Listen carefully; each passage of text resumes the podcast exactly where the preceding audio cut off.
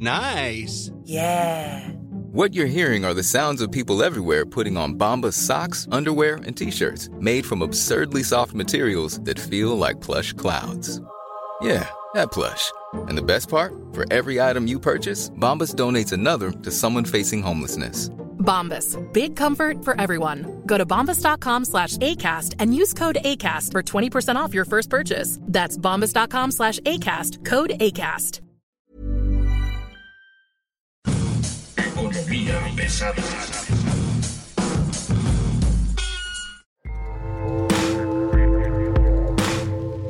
Bienvenidos, bienvenidas, bienvenides. Señoras y señores, con ustedes está hoy iniciando el 2023, durísimo como nunca. Este, tenemos eh, mucha información, le ganamos un panel de Estados Unidos que ya está muy cantado, no se habló nada de energía en la reunión trilateral, en fin, tenemos un inicio de año como nunca lo habíamos visto. Y bueno, pues este, tenemos por supuesto también la crisis en la Suprema Corte de Justicia, ¿no? Con el caso de Yasmín Esquivel, tenemos este, el superpeso, por supuesto, ¿no? Este superpeso que está causando maravillas en, en el mundo y sospechas en el sector financiero. Tenemos también en la parte política que se están armando las nuevas alianzas en Coahuila, se están armando las nuevas alianzas en el Estado de México, vemos a un PRI que no piensa ceder ninguno de los dos estados, vemos a un Moreno intentando juntar las piezas sueltas para intentar enfrentarlos de la mejor manera posible. Y bueno, pues esto genera, no sé si un ambiente de incertidumbre o de movilidad o de certeza. Y un poco para explicarnos qué está pasando, tenemos a Carlos Chávez, Carlos Chávez de Icaza, él está en la Coparmex, él es representante institucional de Coparmex con alcaldías y con gobiernos. Y bueno, pues nos puede dar un poco una idea de qué están empezando los empresarios de esto, qué está pasando con la economía, qué está pasando con esto en este 2023. Carlos, ¿cómo estás? Muy buenas tardes. ¿Qué tal? ¿Cómo estás, Luis? Muchas gracias, gracias por invitarme y a tus órdenes. Un inicio de año súper movido y bueno, pues a qué hay que estar atentos, a qué hay que estar listos. Pues mira, hay muchas cosas, la verdad tú lo dijiste muy claro, eh, hay muchas cosas en la palestra. Para el sector empresarial es un, es un año turbulento, primero porque ya se acercan las elecciones, está todo este tema ahora de las elecciones del Estado de México y de Coahuila. Y por el otro lado tenemos el tema de esta visita de los presidentes que nos deja a veces más dudas que certezas, debido a que vemos muchas promesas en estas reuniones y luego nuestro presidente en la mañanera las contradice todas y por el otro lado también, pues la incertidumbre de las circunstancias, de la inflación y de la recesión posible que hay en este país, que el Fondo Monetario Internacional dice que hay nubarrones en ese sentido. Sí, iniciamos un año muy, muy, muy difícil, ¿no? Ahora ya nos militarizaron el metro, que le llaman esto vigilancia de que no haya atentados. Entonces, sí es un entorno difícil para el sector empresarial y para el ciudadano de a pie, ¿no? Este año difícil estaba más o menos calculado así desde antes, estaba así pensado que podría ocurrir desde antes. Pues mira, como sabes, en Coparmex y, y en el IMEF, donde también participo, hemos hecho muchos análisis de la economía y, de, y del mundo de los negocios y el sector laboral. Y sí preveíamos, por supuesto, la inflación, sí preveemos que hay una posible recesión, sí vemos que será un año difícil de, de incertidumbre para las inversiones por el tema electoral, pero creo que hay cosas que, deberíamos considerar como cosas interesantes, ¿no? Número uno, pues vemos algunas instituciones que agarran valor, ¿no? Y denuncian a la ministra que tiene una, una tesis que está copiada, ¿no? Vemos instituciones donde no gana la pronosticada en la Suprema Corte de Justicia. Vemos que el Tribunal Administrativo tampoco gana el posible elegido. Vemos signos donde se ve que este país todavía tiene instituciones aunque las hayan ido desmembrando una a una, eso nos da un rayo de esperanza de que México sigue siendo México y es algo que hemos sostenido siempre en Coparmex. México es mucho más allá de sus gobernantes, ¿no? Y creo que esto puede ser una luz que se ve en el camino, ¿no? Ahora, estamos viendo, por ejemplo, en el caso de la visita de los, de los presidentes, dijiste algo que me llamó mucho la atención. Nos quedamos como con la impresión de que iba a haber como soluciones más, este, más grandes, de más largo aliento, y este, y no, no las, no las estamos viendo tanto. O sea, sí nos dicen que va a haber cosas buenas, pero no estamos viendo los cómo, ¿no? Exacto, pero, pero mira, para que no seamos totalmente derrotistas, creo que la creación de este comité en donde se involucra ya, por ejemplo, Alfonso Romo, que para muchos es un personaje medio extraño porque nunca logró nada y siempre prometió mucho, pero era parte de los blandos de la 4T, de, la, de los negociadores, de la 4T que nos prometieron, ¿no? Y que no cuajó y fue rebasada por los rudos, pues vemos que, que se incorporen este tipo de, de personajes ahora a estas negociaciones, crea suspicacias, será indicaciones de algún lado, será que ahora necesitamos negociar con los gringos o porque así nos lo están pidiendo, o sea, realmente de esta visita la gente esperaba grandes declaraciones en migración. La verdad es que no se veía por ningún lado que esto fuera a salir. Era más bien una ilusión que una realidad. Eh, los dos países, eh, tanto Estados Unidos como Canadá, vinieron a ver, queremos energías limpias y queremos que respeten a nuestros inversionistas. Y sobre eso se trató todas las reuniones. Todo lo demás fue palabrería. Y yo creo que la inclusión de Romo y buscar estas negociaciones para que haya un cuidado de las inversiones, el hablar del tren transísmico, en el tema del nearshoring, que tanto sobado está y tan, tan mencionado está, pero que es una realidad. México tiene una, pues, esta cercanía con Estados Unidos que es ineludible y Estados Unidos quiere salirse de China y quiere quitarle el control a China de lo que está logrando en Latinoamérica.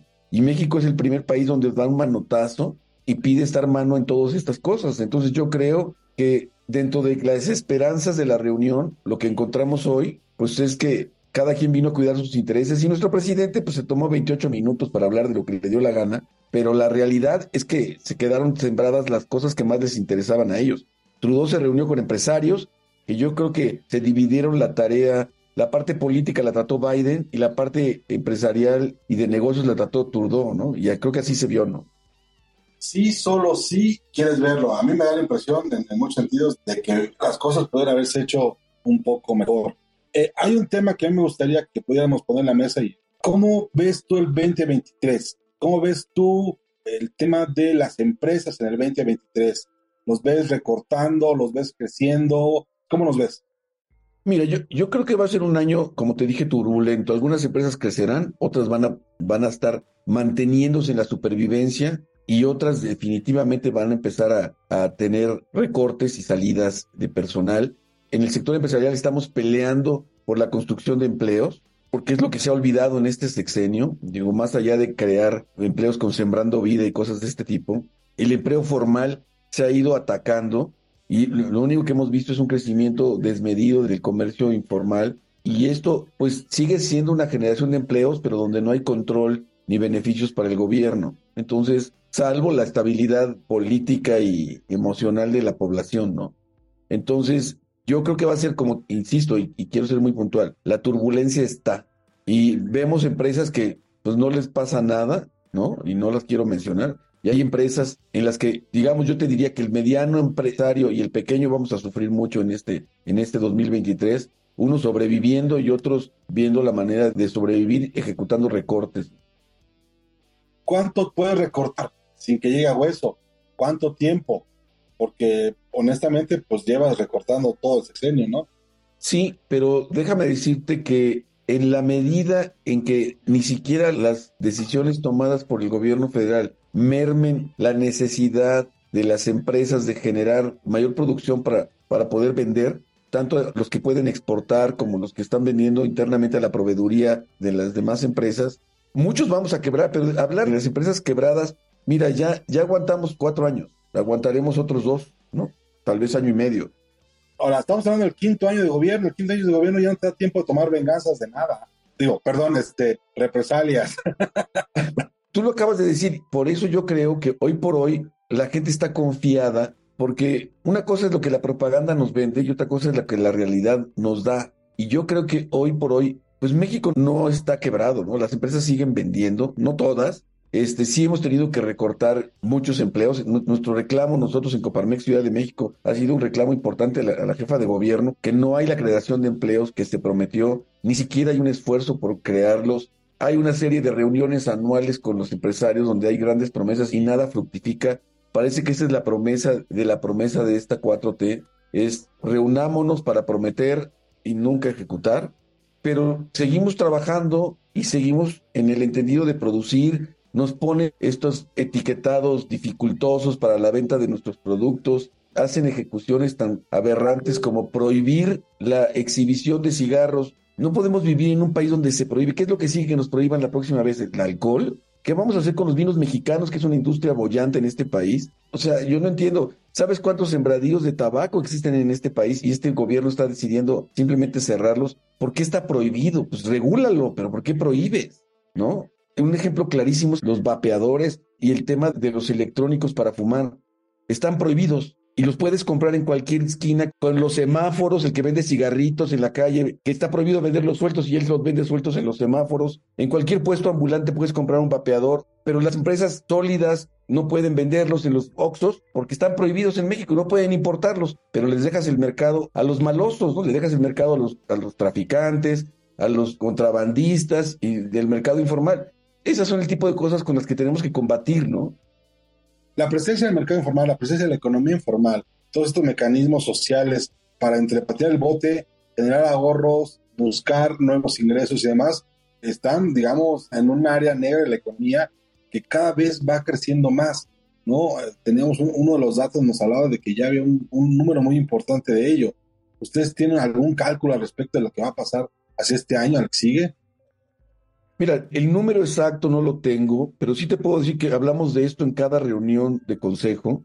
Y el tema a tratar es, no hemos logrado darle la oportunidad con la tecnología a las empresas que hacen esto para que acerquen créditos a las personas y por eso se logra todo este tipo de mercado negro de prestamistas, ¿no? Y vemos ataques, por ejemplo, al Monte de Piedad de su sindicato, ataques frontales contra él, cuando es la institución que, más dinero presta en este país y a más gente le presta, y dices, queremos destruir las instituciones, incluso las que funcionan y ayudan a la población. Entonces, imagínate cómo estamos ahora a merced de esto.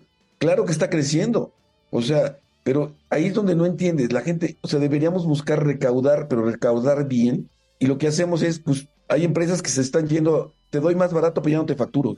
Hay un dato del INEGI que dice que en 2020 el 21.9% del PIB viene de parte de la economía informal. Estamos hablando de que una quinta parte de la riqueza generada en este país en el 2020 provino del mercado de la informalidad. Ya es un tamaño importante, ¿no? Metes este, extorsión, metes fiado, metes prestado, metes este, crédito a la palabra, metes la gota colombiana, o sea, en ese mercado informal, en esa riqueza generada en el PIB de parte de la economía informal, que una, quinta parte, ya es un tamaño bastante razonable, ¿no? No, no, por supuesto, por supuesto. Y déjame decirte, yo creo que si eso es del 2020, al día de hoy, eso ha crecido mucho. O sea, realmente ha crecido mucho, ¿no? Entonces, este, hay datos muy, muy relevantes, ¿no? En este sentido que, que hay que considerar. Pero en aras de la propaganda, este gobierno ha dejado, por un lado, el crecimiento económico porque lo considera como pues no sé, como una ambición, ¿no?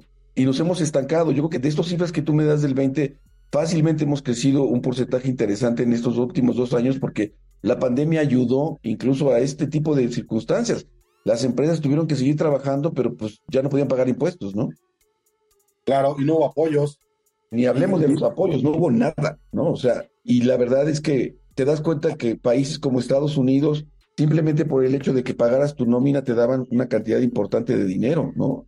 Y aquí tuvimos que apechugar la nómina, tuvimos que seguir manteniendo a nuestros empleados y pagar el seguro social y pagar el impuesto sobre la renta con ningún apoyo del gobierno, ¿no?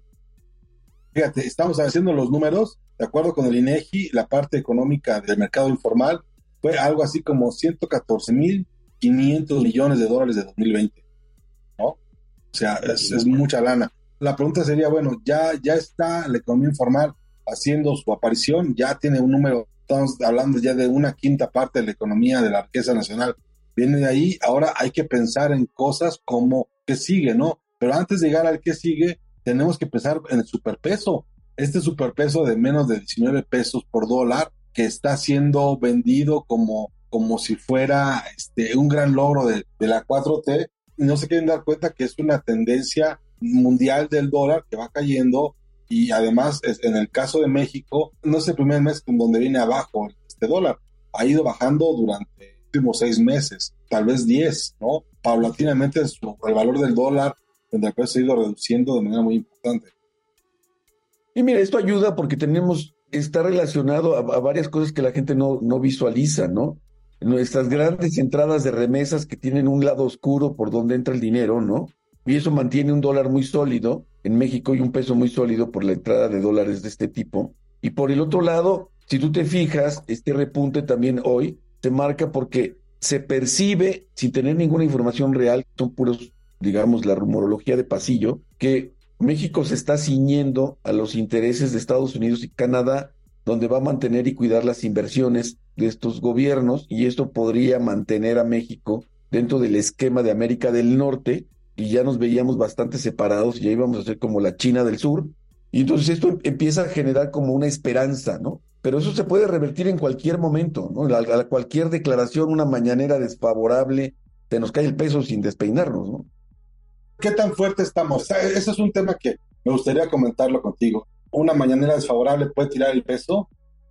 Sí, la verdad es que estamos agarrados con alfileres. Nuestra economía, nuestra macroeconomía ha estado, digamos, de alguna manera bien cuidada, porque saben que la única manera de generar lo que ofrecen es teniendo dinero. Está muy susceptible a declaraciones y de circunstancias que ataquen la economía de los inversionistas.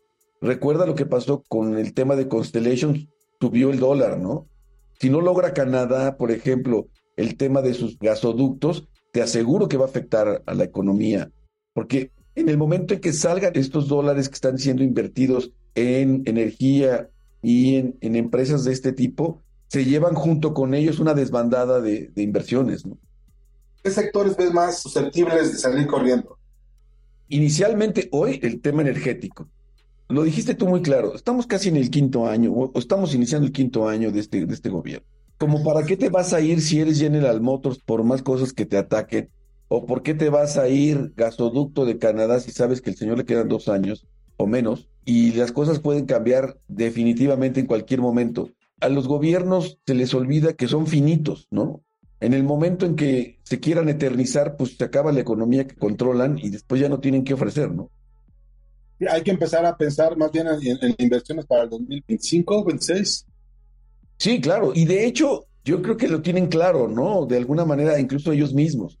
Están buscando que se mantengan inversiones, se están reuniendo con programas de gobierno de más largo plazo, porque quieren garantizar seguir, sea quien fuera la corcholata que gane, pues mantener esta relación y controlar las inversiones aún así. Entonces, o cuando menos ofrecer que ellos serían capaces de mantener el grado de inversión de México, ¿no? Entonces, ante la incertidumbre que teníamos el año pasado de que todo se podría ir al carajo, arrancamos el año con señales de que todavía hay instituciones fuertes, ¿no? Aunque la respuesta de la UNAM del día de ayer fue terrible, donde se deslinda en dos segundos de decir que... Ahí sí, mira, honestamente la universidad pues dijo lo que tenía que decir, o sea, el tema es, pues la cédula yo no la doy, la da la CEP, y el título me lo tiene que pelear el abogado Edgar Ulises Báez, lo importante era decir, hay plagio y lo dijeron, yo creo.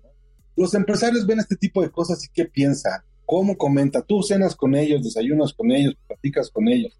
¿Qué te dicen cuando oyen este tipo de historias que ocurren en este México de la 4T?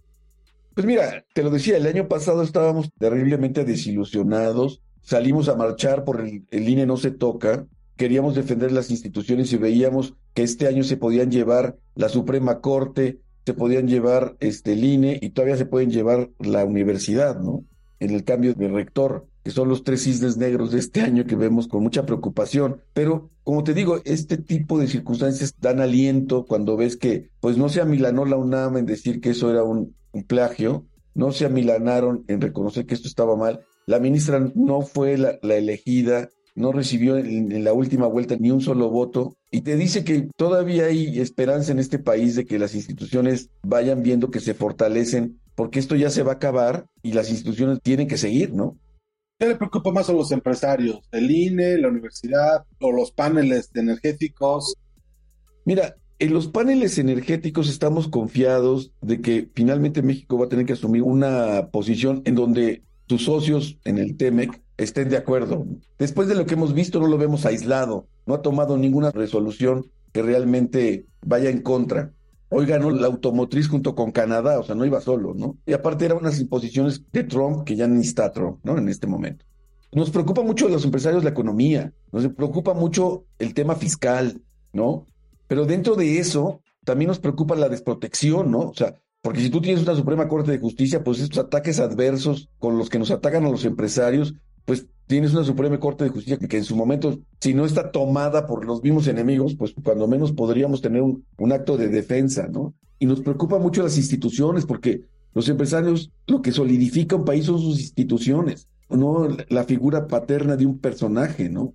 Yo soy empresario desde hace, independiente desde hace casi 30 años. Imagínate cuántos presidentes he visto pasar de Cedillo para acá, ¿no? Y yo sigo siendo empresario y espero en Dios seguir siendo empresario después de este, ¿no? Entonces digo, presidentes van, gobiernos van, partidos vienen y van, pero nosotros aquí seguimos luchando por este país y por nuestros intereses y por los intereses de nuestros colaboradores, ¿no? Entonces, realmente nos preocupa el país y el país son sus instituciones en todos sentidos, ¿no? Entonces, digamos, hay tres cisnes negros y además un contexto sobre el que hay que tener cuidado, sobre el que hay que moverse. Y eso me llevaría a la última parte de esta, de esta conversación, que es cómo va a pegar el tema electoral. Ya estamos viendo cómo se mueven las alianzas, ya estamos viendo cómo se mueve el partido en el gobierno, ya estamos viendo cómo están planteándose, qué dicen los empresarios al respecto, ¿no? De lo que está ocurriendo en la parte política, donde los políticos profesionales están armando sus propios juegos. En, el sector empresarial hay de todos los bandos, ¿no? Digo, hay, hay gente que está a favor de la 4T y hay gente que, que no está de acuerdo con los lineamientos de la 4T. En el tema electoral lo que nos importa es la transparencia y la democracia. Aunque sé que la 4T, y voy a decir mejor, el presidente desprecia la democracia, de alguna manera creemos que las instituciones rebasarán ese tipo de cosas, ¿no? Entonces, este, ya vemos ahí, Pablo Gómez ya se anunció como el sustituto formal de Lorenzo Córdoba, Dios nos libre si sucede esto, pero creemos que la sociedad civil, y eso sí te lo voy a decir, porque yo sé que tú y tú y hemos platicado mucho sobre esto, mi querido Luis, es Nunca he visto a la sociedad civil más organizada que ahora en toda la historia de mi vida profesional y, electoral, desde que voté desde los 18 años hasta el día de hoy. Déjame decirte que nunca he visto a la sociedad civil más organizada que ahora, incluso paralelamente a los partidos, ni siquiera considerándolos. Así que yo creo que la sociedad civil no se va a dejar avasallar por este tipo de circunstancias. Entonces, si logramos que las elecciones sean contadas por un órgano electoral independiente, vamos a respetar los resultados y lo vamos a pelear en las urnas, la sociedad civil. Pues yo me quedaría con esto, Carlos Chávez de Icaza. Me parece que es una gran, una gran posición de los empresarios. No sé si quieres agregar algún dato más. Pues yo solamente invitaría a la sociedad civil a que se manifieste, que vote por quien quiera, pero que vote. Lo que nos ha matado en este país y nos ha dado lo que hoy tenemos es porque no vamos a votar. Todos tenemos que votar. Y los empresarios más, ¿eh? Oye, pues muchas gracias, Carlos. Te agradezco mucho que hayas podido estar con nosotros esta tarde. Muchas gracias, Luis. Un placer con tu auditorio y gracias por invitarme. Pues bien, esto fue Economía Pesada. Para usted, marxista de bolsillo, para usted, comunista de iPhone. Muchas gracias y hasta luego.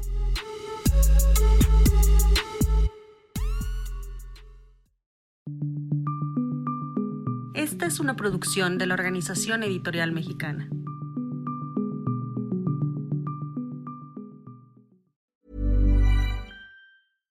Ever catch yourself eating the same flavorless dinner three days in a row? Dreaming of something better? Well, HelloFresh is your guilt-free dream come true, baby. It's me, Kiki Palmer. Let's wake up those taste buds with hot, juicy pecan-crusted chicken or garlic butter shrimp scampi. Mm. Hello Fresh. Stop dreaming of all the delicious possibilities and dig in at HelloFresh.com. Let's get this dinner party started.